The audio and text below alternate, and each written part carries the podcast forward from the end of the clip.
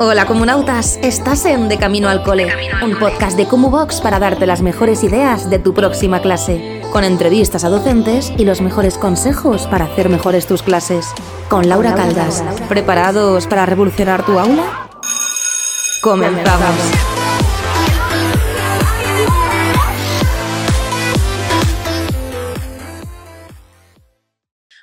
A y todas y bienvenidos al primer podcast oficial de Box de Camino al Cole. Mi nombre es Laura Caldas. ¿Y tú quién eres? Yo soy Cristian Andrades. Muy bien. Los, fundadores de, de Box. Y bueno, quien no nos conozca, si es la primera vez que nos estáis escuchando, porque nos hemos vuelto locos y locas por redes sociales y lo hemos compartido un montón, Box es una plataforma para profes, la cual deberían tener todos los profes del mundo, que fundamos Cristian y yo en 2020. Es un espacio en el que tenéis recursos para descargar. Hay más de 900 recursos actualmente cursos, webinarios e incluso también tenéis un pequeño espacio que es el Común Market para vender vuestros propios materiales y por supuesto ahora mismo tenemos el podcast. ¿Algo más que te gustaría añadir, Cristian? Eh, nada, que las personas que sean premium pues tendrán acceso al vídeo de este, de este podcast, por si prefieren verlo en vídeo, y, y, poco más, que funcionamos por membresía anual o mensual y que tenéis acceso a absolutamente todo lo que necesitéis para, vuestras clases. Perfecto. Y bueno, la primera persona que entrevisto es Cristian. No tiene mucho sentido porque creo que ya lo sé casi todo de Cristian, hasta el número del pie, pero me pareció muy interesante. ¿Cuál es? ¿Cuál es? No lo sé, ¿el 42? No, ¿ves? Vamos a ver todo. No lo sé. ¿Cuál es? 45. 45, casi, casi le he dado. Más que nada porque Cristian no nos va a estar acompañando siempre. Los, los podcasts van a estar saliendo los lunes y los jueves. Los lunes voy a ser yo reflexionando y quejándome de la vida. he dicho a Cristian que quiero salir con un moño y una bata, pero no me deja. Así que por favor, por redes sociales, hacer presión a Cristian que yo quiero salir con mi moño y con mi bata y reflexionando, trayendo diferentes ideas, consejos que vaya encontrando por redes sociales. Y los los lunes lo que vamos a traer son entrevistas con diferentes personas. Entonces, los lunes las entrevistas y los jueves voy a ser yo, pues contándoos un poquito que realmente es lo que os gusta, reflexionar, pensar y como el nombre indica, de camino al cole sería, pues queremos el acompañamiento que tengáis cuando vayáis a, donde vayáis a trabajar, porque he dicho de camino al cole, pero uno de los podcasts que ya está grabado, incluso para Cristian, no todos los profes del mundo entero trabajan dentro de un aula. Cuéntanos un poquito sobre ti, Cristian, quién eres y cómo has llegado aquí. Porque me han obligado. Yo no quería venir. A ver, eh, hago mi bio rápido, pero pues, tampoco, si están aquí seguramente ya me conozcan. Yo soy, bueno, soy profe, supuestamente soy profe de, inglés, hice magisterio de, de, inglés. Luego, así resumiendo rápido, me fui a Londres. En Londres descubrí que podía ser profesor de español, volví a España, hice los cursos, hice el máster, me metí a trabajar en academias, tanto de inglés como de español estaba de español por la mañana y de inglés por la tarde. Y allí fue cuando, pues, cuando empezó todo el tema de, de ABCDL. Eh, y comencé, pues eso, creando recursos, porque por aquel entonces, no recuerdo cuándo era, porque Laura empezó, empezamos a la vez los dos, 2015, Creo en el 2014. Sí.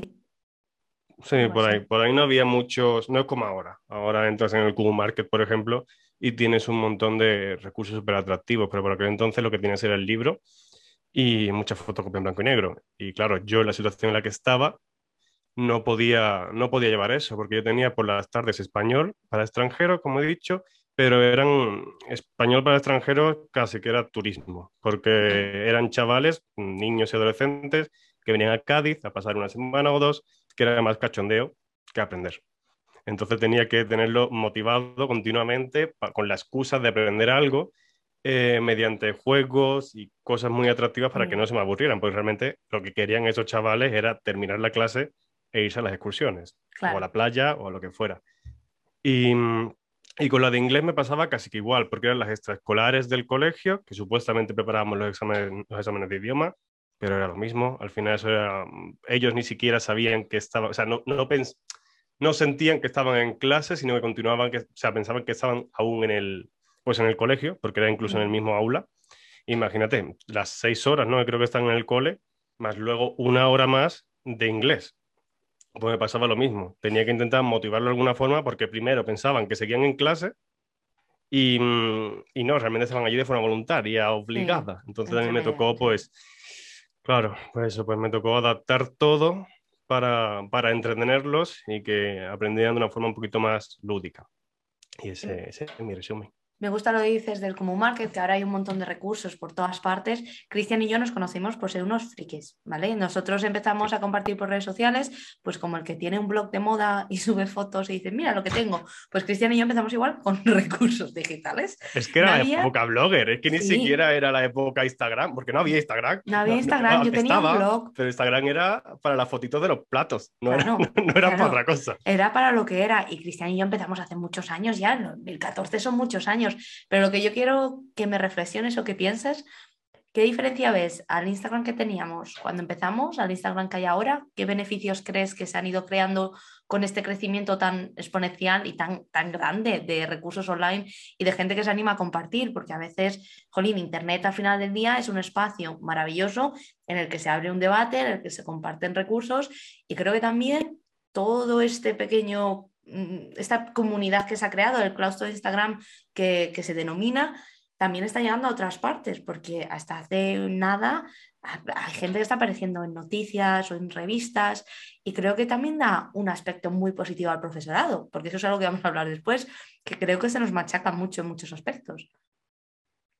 Sí, a ver, yo creo que es, es bastante positivo, sobre todo por eso, por lo que has dicho, que ahora se está se está viendo el trabajo que hay detrás, que no es ir a, no es ir a clase, impartir la asignatura y se acabó. No, detrás de eso hay muchísimas horas de creación, de unidad didáctica, de eh, darle un millón de vueltas para, para ver eso, cómo, cómo, motivas al alumnado a, a, que aprenda una temática que a lo mejor es muy aburrida o es muy difícil. Eh, al final son muchísimas horas de trabajo que no se están teniendo en cuenta. Y también me gusta mucho que se haya creado la figura del, que, ya existía, pero ahora creo que es muchísimo mejor la figura del creador de contenido educativo como tal, mm. porque antes lo que había era editorial. Métete en una editorial a hacer un libro de texto que puede ser un poquito más o menos lúdico, pero al final es tu recuadro y los tres juegos de siempre. Y ahora creo que sí que es verdad que se están creando como nuevos puestos de trabajo de creadores de, de contenido educativo diferente. Entonces eso creo que también es, beneficioso. Bueno, ya aparte de la cantidad de contenido que hay, que ya incluso empieza a agobiar un poco el, el, que haya tanto, pero es lo que tiene, ¿no? El que haya tantísima cantidad eh, tiene sus ventajas y sus inconvenientes. Y una de ellas es. Yo creo que también se ha creado una, una corriente y, y, un achuchón también a estas editoriales, a estos recursos más tradicionales, porque también se está viendo que hay empresas grandes que se están intentando adaptar a todo el tema de, Instagram ahora mismo, porque creo que es lo que más tiene el boom. Yo a día de hoy, Cristian quiere que haga TikTok, pero creo que aún no me puedo rebajar tanto a hacer TikTok y que no me da la vida, porque es que hay muchas veces que se nos olvida que, trabajar de profe, hay veces que dices, sí, sí, tenéis todos muchas vacaciones, pero yo hay veces que llego a casa y quiero llorar. ¿Echas de menos estar en un aula tú o estás a gusto como estás? Depende. A ver, lo echo de menos en el, sentido creativo, porque ahora mismo a mí no se me ocurren las ideas que se me ocurrían antes, porque mis ideas nacían de la necesidad, como, como he dicho al principio. Entonces ahora mm, noto que me falta eso, que me falta la chispa ¿no? que, activa esa, creatividad. Y por ese lado lo echo de menos. Pero mm, por otro lado, creo que como cambié bastante mi, mi carrera, me fui a una cosa que ni siquiera esperaba, que era todo esto de la formación online, empresas de educación y tal. Eh, a mí me gusta. A mí ahora mismo yo no lo cambiaría por nada del mundo porque estoy justo donde quiero estar. Creo que estoy utilizando todas las cosas que, que se me dan bien, ya sea el diseño, eh, la creación de contenido y demás, y las estoy aprovechando de una forma que no podría aprovecharla eh, si estuviera a lo mejor como estás tú, que estás, que estás 100% en un colegio, no podría aprovecharlo. Y no sé, yo creo que soy mejor creador de contenido educativo que profesor. No, son, pero profesor también eres porque nos enseñas a todos de cómo se crea. Sí, claro, pero que, creo que se me aprovecha mejor en, en, este lado, ¿sabes? Más que, más que en una clase profe de profes, como, como se dice, de, formación. Sí, sí.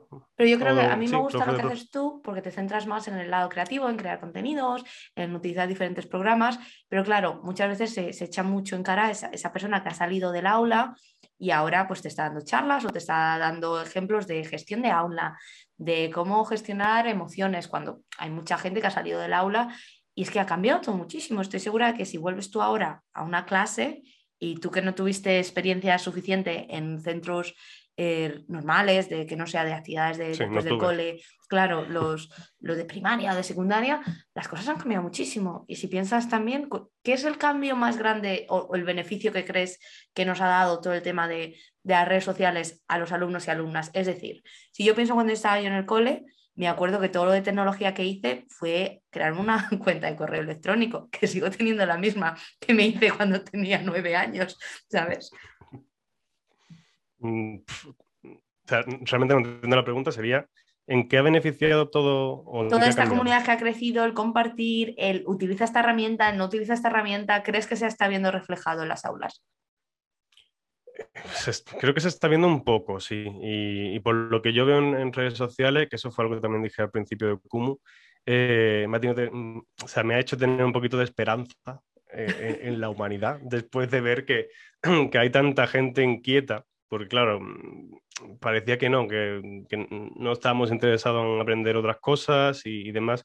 Y ahora estoy viendo que sí, que, hay, la mayoría de los profes y de las profes están ahí continuamente intentando pues, saber cosas nuevas, aplicaciones nuevas, saber cómo puedo hacer esto de forma diferente. Entonces yo creo que sí, que esta exposición tan grande que ha habido en redes sociales ha hecho que, que poquito a poco seamos más los que estamos ahí metidos en, pues, en la innovación, que al final que ni siquiera ya es tanta innovación. Lo que pasa es que la educación está tan atrasada que ya cualquier cosa de innovación.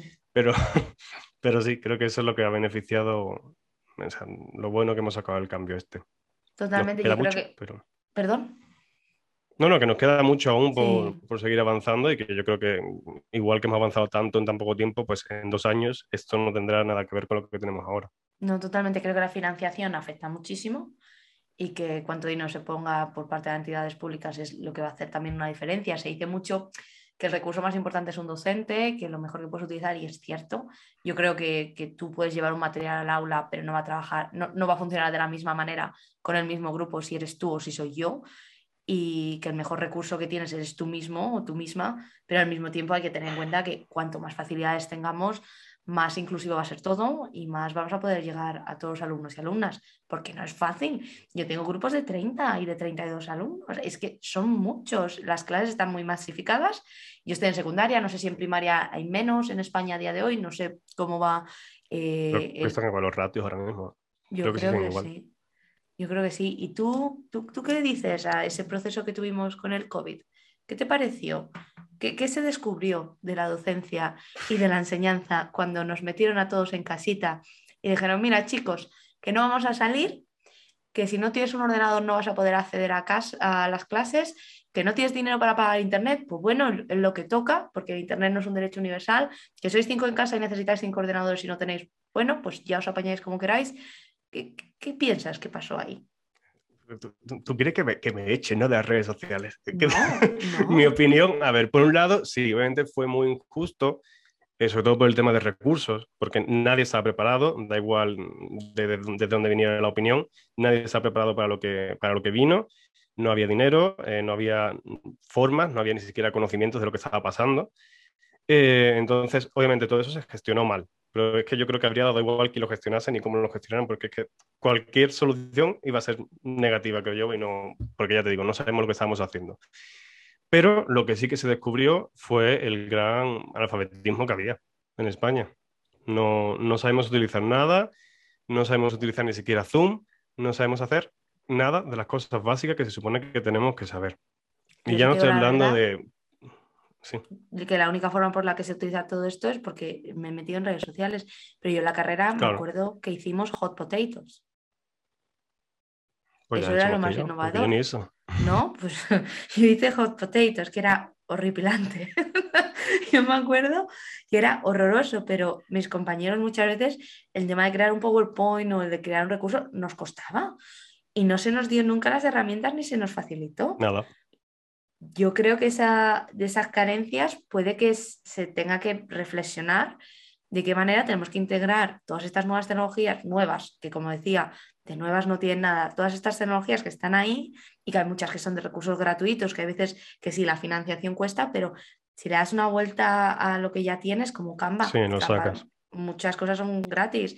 Y no sé si habéis tenido acceso a los cursos de Kumu, si no, os dejamos los links por, el, por la descripción de Spotify, pero tenéis un montón de recursos gratuitos, ya sea Canva, Genially, que podéis crear, que podéis crear mucho. Entonces, ¿tú qué echaste en falta a nivel tecnológico que te enseñasen en la carrera? Mm, todo, si es que a mí no se me enseñó nada. Si es que yo recuerdo que yo tuve una asignatura de nuevas tecnologías y, era crear un blog, supuestamente, que no se hizo nada, que yo, yo tenía que corregir al profesor, que me acuerdo perfectamente que yo tenía que corregir al profesor diciéndoles que esto no es así. O sea, que esa asignatura sea nuevas tecnologías. y que no hace qué vergüenza. a mí, me daba vergüenza. Sí. ¿Qué? Que tampoco hace tantísimos años que salimos de la carrera. No, no, prefiero no contarlos, pero, no hacen tantos, ¿no? Yo me he teñido las eh, canas hoy para venir a veros. Bueno, yo, aquí, aquí solo canas ya, pero bueno, eh, que sí, pero que ahora yo creo que estamos igual, o sea, que, que, no creo que haya mucha diferencia. Sí que he visto, por ejemplo, que en los máster y tal, ahí sí que se está metiendo más, pero muy por encima, creo yo, no es que tengas eh, una asignatura durante todo el año donde está aprendiendo diferentes recursos, diferentes formas de, de crear contenido, bueno, ni siquiera crear contenido, es saber que existen. y, ya luego tú, claro, ya luego tú lo adaptas. Entonces sí, creo que falta bastante por aprender en, educación. Y es que, al final, si no empiezas por ahí, ¿dónde vas a empezar? O sea, si, en, la creación de profesores no estás metiéndole los cambios que tiene que haber, mm, la rueda sigue y, no, no hay forma. Sí, muchas veces a la innovación, pero pasamos de, seguir un libro a seguir un PowerPoint, que al final el concepto es exactamente el mismo. Claro, si es una cosa lo tienes proyectado y necesitas un proyector o, una pizarra digital y la otra la tienes en papel, pero es realmente lo mismo. Me ha gustado una cosa que has dicho antes, que es lo de los culos inquietos y que se ha visto esa, esas ganas de aprender y que, a mí me ha pasado mucho, y no sé si te pasaría a ti cuando estabas estudiando la carrera, ya hablaré en uno de los podcasts, eh, he decidido titular a uno de ellos, eh, Los profes tenemos demasiadas vacaciones, y hablaré un poquito más de esto y de los estereotipos que se nos lanzan al estudiar magisterio o a estudiar infantil, porque infantil creo que está mucho más machacado que, magisterio de primaria, eh, que siempre digo magisterio, perdonad, pero estoy acostumbrada por primaria e infantil. ¿Y qué, qué estereotipos te, te, machacaron, con qué cosas te machacaron cuando estabas haciendo la carrera que dices, jolín, no es cierto, porque yo estoy viendo un montón de gente en redes sociales que es que se lo están curando muchísimo y que trabajan por cuatro duros y que están dos meses haciendo una suplencia, otros meses de interino y se están dejando la piel. durante la carrera, eh, lo de los macarrones. Ah, ¿Quién no ha recibido la, el... colorea. Exacto. yo ya hasta bromeaba, yo ya bromeo con eso. Sí, yo es que tenía una asignatura de, de pintar macarrones, que, ya no puedo con ello. Eh, pero sí, sobre todo eso, que todos los estudios eran un cachondeo, que no se hacía nada. Pero claro, es que luego, además yo es que tengo, en, mi, en, mi, campus estaba educación y al lado estaba eh, matemáticas y ciencias del mar. Entonces, claro, era un contraste bastante, bastante interesante lo que había allí. ¿Qué pasa? Que cuando veían a lo mejor a los chavales y chavalas de magisterio que estaban en el patio ensayando cualquier cosa que le tocara, tipo un roleplay, un no sé qué, eso es lo que veían ellos. Los de matemáticas venían y decían, vaya mm, lo que estáis haciendo, ¿no? al final sois unos payasos. Lo que no saben es el, por qué se está haciendo eso, qué hay detrás, que para crear ese, ese roleplay donde pareces un payaso, hay detrás una teoría, un por qué se hace, un a quién se hace, un cómo lo tienes que hacer. Eso no se ve. Pero que vamos, igualmente, eh, que la carrera de magisterio yo la cambiaba entera. Eh, es que no me lo pensaba dos veces porque hay, hay que renovar contenidos, el eh, profesorado hay que, también tiene que cambiar, porque mm, yo es que yo no sé si es que yo tuve muy mala experiencia, pero yo de la carrera me llevé muy poco. Yo tenía asignaturas, por ejemplo, a mí psicología me flipaba, porque yo mm, no sabía si me tenía magisterio, psicología o diseño, ahí estaba yo. y a mí la asignatura de psicología me parecía alucinante, pero la profesora que tenía venía a clase eh, con unas transparencias, transparencias, ¿eh? sí, que era lo, que ponían. Yo biología en el instituto nos daban así. Sí, sí, sí, pues así. Y luego un examen tipo test. Sí. Psicología, que, para mí creo que es... Sí, eh, todos los años teníamos dos de psicología, creo yo. sí, bastante. Ahora mismo no me acuerdo. Pero a ver, esa asignatura que para mí era la más importante, porque teníamos la de la educación especial, que no recuerdo cómo se llamaba en aquel momento, la, de bases de, psicología en educación y otra más, las dio todo el tiempo esta persona, que mm. yo cogía el libro y es que yo me lo leía por gusto, porque me gustaba el temario, pero claro, luego tú llegabas a la clase y te, encontrabas con que eran transparencias, que el examen iba a ser tipo test, que ni siquiera lo que aprendías... ¿eh? Que es que no lo podías reflejar, porque en un examen tipo test ya me, ya me dices tú mm, que reflejas una cuenta a lo mejor, pero mm, psicología lo siento, pero no. Las edades y poco más. Es que no puedes hacer nada más en tipo test. Entonces, esa asignatura, por ejemplo, yo mm, la habría modificado entera.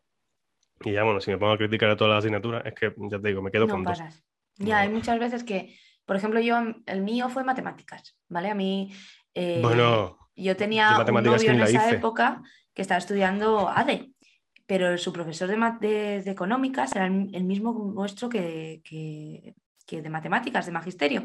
Entonces fue en Alcalá de Henares. Entonces, este señor, eh, me acuerdo que nos hicieron hacer un, proyecto sobre un programa que no lo ha vuelto a usar nadie en su vida para ser maestro y muchas cuentas y muchas cosas muy difíciles. Yo tuve suerte, entre comillas, porque yo hice bachillerato de ciencias. A mí entonces todo el tema de ciencia, biología, los números, pues me gusta. Matemáticas no era muy fuerte, pero todo el tema de las ciencias, por ejemplo, cuando hicimos biología en la carrera, para mí fue muy fácil porque el temario era muy básico, pero yo no enseñé, yo no aprendí casi didáctica de las matemáticas. Yo aprendí que tuve que hacer este trabajo que fue una de mis mejores notas, porque me acuerdo, esto no se lo he contado a nadie, creo, por redes sociales. Tuve que hacer un trabajo con este programa y teníamos que utilizarlo y yo dije, pues yo voy a estudiar la simetría de los ojos, de la cara de los animales según su posición en la cadena alimenticia. yo, pues hice mi estudio, hice mi todo, yo presenté mi trabajo y me dijo, es que me acuerdo. Dime tú qué, qué pedagogía, qué didáctica este señor que estás enseñando a profesores y a profesoras, ¿qué nota te crees que te mereces? Yo me merecía un 10, ¿vale? Porque mi trabajo fue espectacular. Y le dije, bueno, no sé, un 9. Y dice, bueno, yo te habría dado un 10, pero te vas a quedar con un 9. Y me puso un 9. ¿Tú, qué didáctica me estás enseñando ahí, señor? ¿Cuál era su motivo de, o sea, ¿por, qué te dio esa respuesta? Porque me Porque tenías que haber querido... Ah, vale. Porque no claro, y la siguiente compañera dijo, no, y un 10. Ah, vaya. Qué caro. Es que a mí me fastidian la vida, desgraciado. Entonces, eso que dices, jolín, no estoy aprendiendo didáctica, no me estás enseñando a través de posibles. Jolín, imagínate lo interesante que sería. Vale, tengo que aprender matemáticas otra vez, porque si has hecho humanidades, a lo mejor llevas mucho tiempo sin tocar matemáticas. Imagínate lo interesante sería que nos enseñaran a través de posibles metodologías que luego podamos inventar en el aula que no lo entiendo. Entonces estoy totalmente de acuerdo. No, y, yo, no sé, yo, no sé cómo enseñar nada de matemáticas. Claro. O sea, yo, bueno, bueno, y ya es que si nos ponemos, ¿qué, se te ha quedado de esto? Pero es que el otro día estaba tomando una cerveza con mis amigos y salió la conversación de, eh, mm, de cosas del colegio, lo típico de qué te has llevado de, por ejemplo, que, habéis utilizado el, eh, de las cosas que aprendimos en el colegio, en el instituto y tal. Y acabamos diciendo, ¿alguien sabe dividir a mano con tres cifras? Nadie en la mesa sabía dividir, todos con sus carreras, con sus máster, con su no sé qué. No podíamos dividir con tres cifras. Yo sí puedo, ¿eh? lo dejo aquí en el podcast. Aquí es que son los, amigos de Cristo. A, lo mejor es que llevamos unas cuantas cervezas más de las que debíamos. Pero a la mitad, a la mitad nos quedábamos pillados. Ni siquiera nos acordábamos bien de cómo dividir. Una división. Acabamos buscando en Google cómo se hacía. A ese, a ese nivel. Pues tú me agradeces que ni siquiera sabría enseñarlo. Yo no sé enseñar a un niño a, una niña a dividir porque yo no sé hacerlo lo mismo. No, y la didáctica tampoco me enseñaron. sufriendo como estudiantes también, yo me acuerdo en el instituto, y yo lo pasaba mal, porque yo no soy una persona que le guste memorizar o que le guste estar ahí sentada durante horas, yo lo pasaba mal, no me gustaba, a mí estar en el instituto no me ha gustado nunca, sí que iba por los amigos y, siempre me echaban, había una profesora pobrecita, te mando un abrazo, no sabes ni quién soy, pero yo te mando un abrazo, era de ciencias de la Tierra. Nos obligaron, no sé si te acuerdas, tú creo que a lo mejor, porque Cristian es más mayor que yo, pero no sé si te acuerdas que pusieron CTM, eh, que nos obligaban a todos en primer bachillerato. Bueno, nos pusieron eso. Yo ya estaba haciendo biología, física y química. Entonces, muchas cosas de ciencias de la Tierra yo ya me las sabía. Entonces, yo me aburría.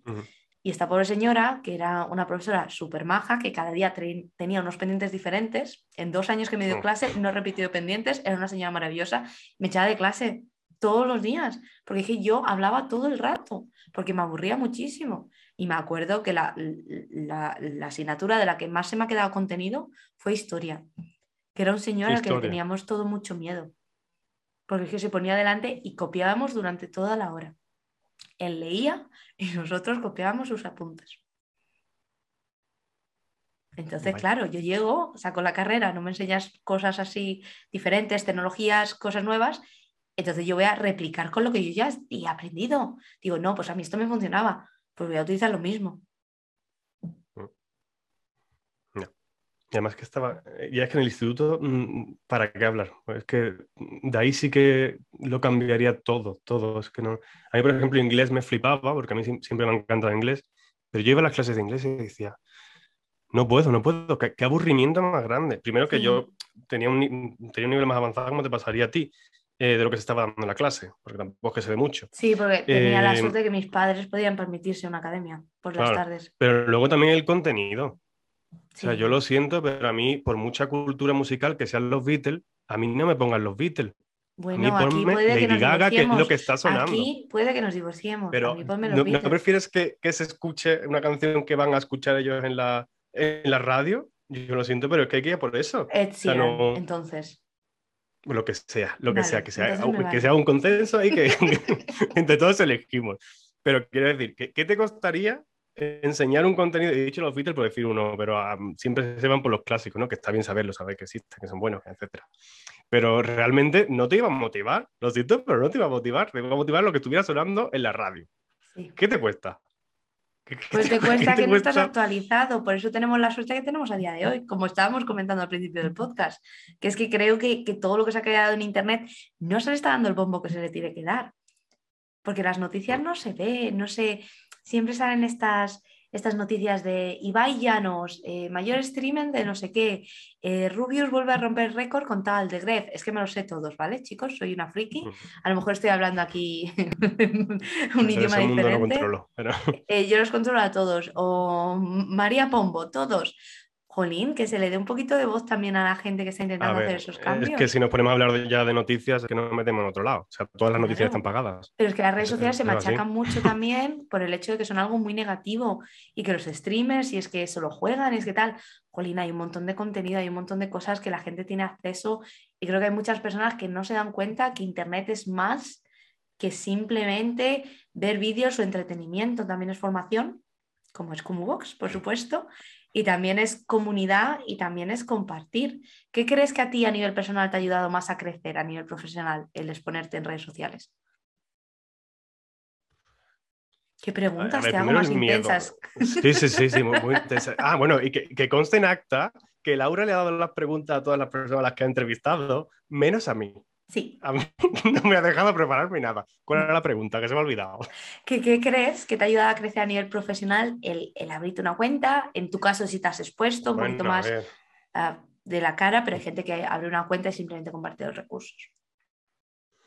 A, mí me lo ha dado todo. Yo si no hubiese mm, hecho, si no hubiese empezado a compartir por redes sociales, no estaría aquí no, no, habría acabado haciéndome autónomo, bueno, al principio era falso autónomo, eh, y no habría, no habría acabado consiguiendo nada, nada de lo que tengo ahora. Pues es que ni siquiera sabría que existía. Igual que en su momento no sabía que existía la posibilidad de ser profesor de español, no, no, no, me habría dado cuenta que, que, existía un mundo en el que podría compartir este contenido o crear contenido y, y, que, se, y que se cobra por ello.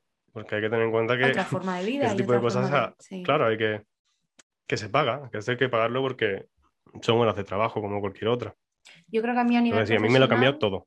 Sí, a mí también, por supuesto, pues estoy aquí porque he conseguido Jolín, a mí siempre me ha encantado emprender. Yo me acuerdo que, hacía un montón de cosas y, hacía por las típicas manualidades, broches de, de, fieltro, que si mi amiga Marta está escuchando, hola Marta, y creo que Orche también, mi amiga Cris, estuvimos haciendo brochecitos de fieltro y los vendíamos.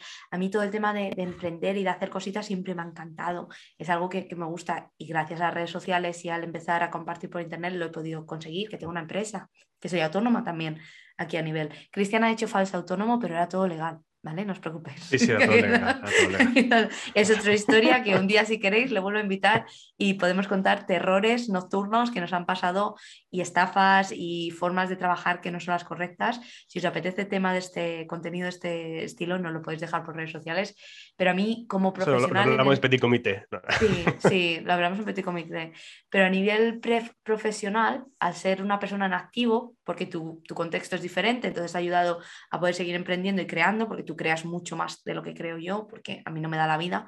A nivel profesional, me ayuda mucho también a, a ver otros puntos de vista y sobre todo, es algo por lo que quería también, el podcast me gusta, aparte de que Cristian me ha obligado, porque Cristian me obliga a hacer cosas, dice, Laura, vamos a subir al Everest y vas a grabar el podcast desde ahí. Y Laura tiene que hacer eso, porque yo soy muy bien. Laura lleva dos años diciendo que va a hacer un podcast.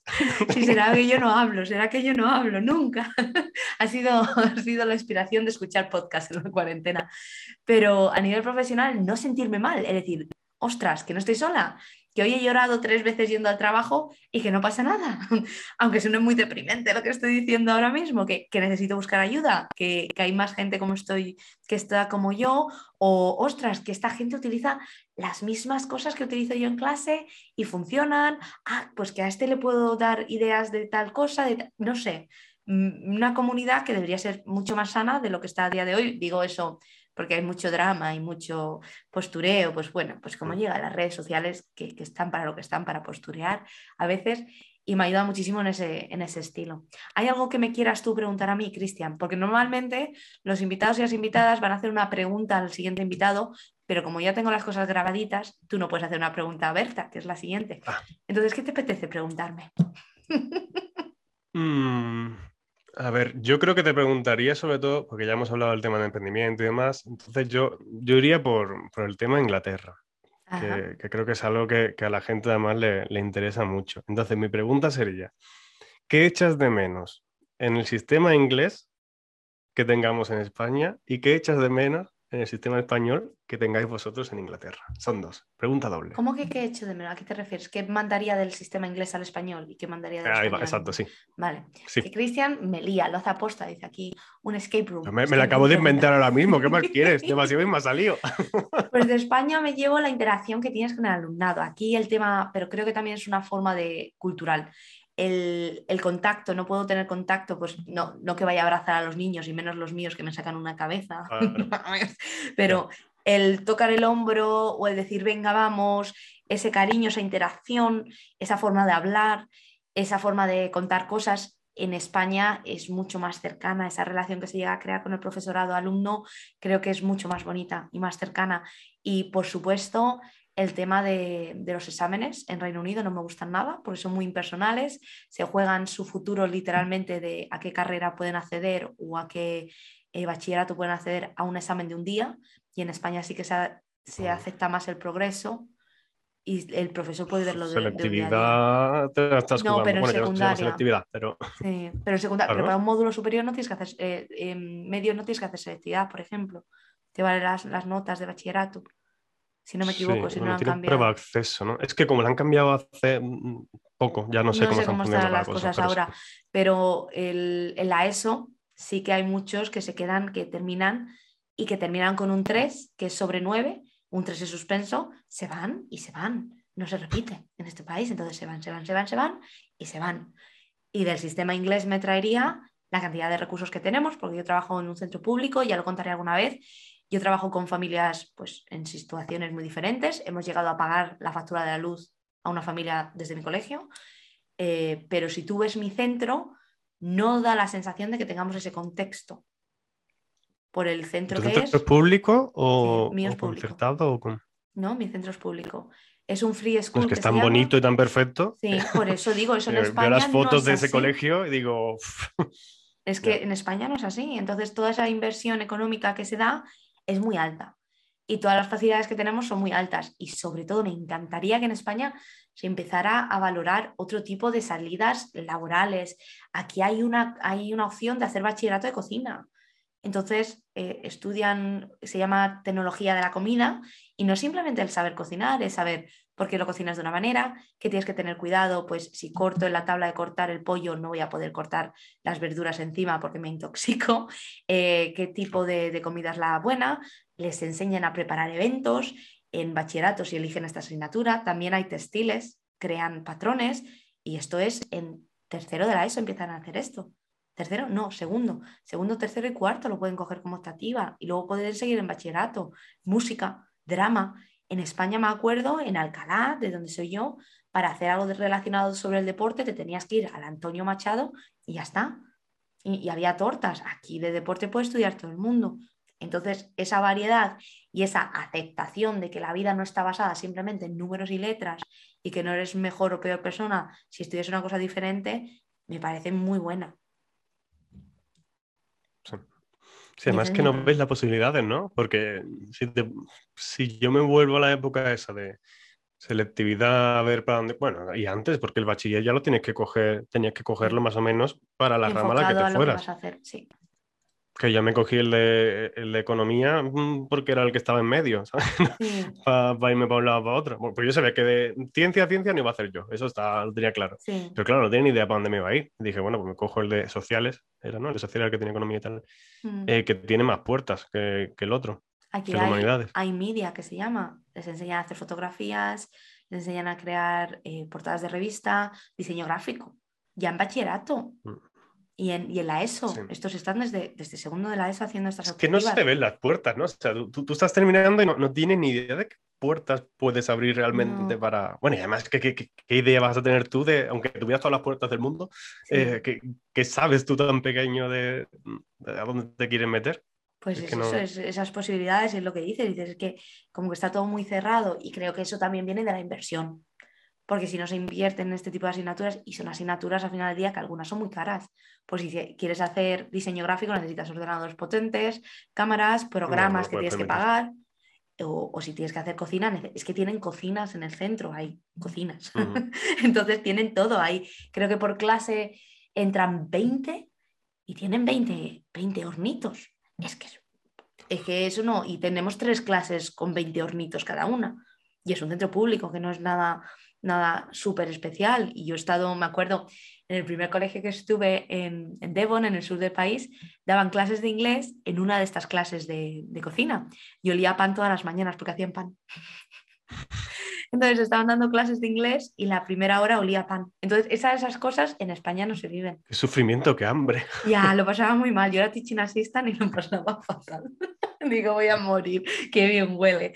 Y bueno, te voy a dejar, porque sé que soy muy pesada, pero aún te queda una última cosa que estoy preguntando a todos los invitados e invitadas, que es una recomendación random de la vida de lo que quieras, ya sea educativo, ya sea la última canción que te cante en el último webinario, que por cierto tenemos webinarios maravillosos gratuitos en Box. Si nos seguís por redes sociales lo vais a poder ver todo.